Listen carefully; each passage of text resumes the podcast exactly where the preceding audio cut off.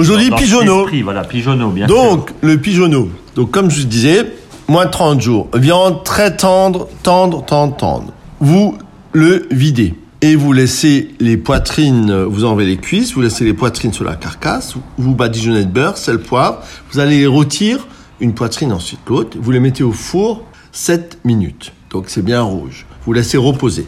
Ensuite, vous désossez. Et avec les carcasses, vous allez faire un jus.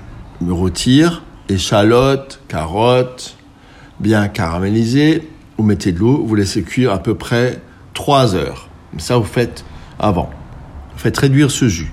Vous le passez. Lorsqu'il est passé, vous y mettez du thym vert et de l'ail doux que vous avez épluché et vous avez fait confire dans l'huile d'olive.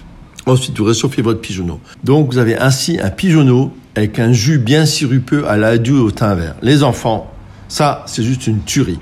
Et vous verrez, si vous connaissez les éleveurs de pigeons, il y a une, énorme différence entre le pigeonneau et le pigeon, comme je vous l'ai dit hier. Je vous embrasse, à très vite. C'est très bon pour la santé. Quand vous avez un coup de fatigue, mangez du pigeonneau.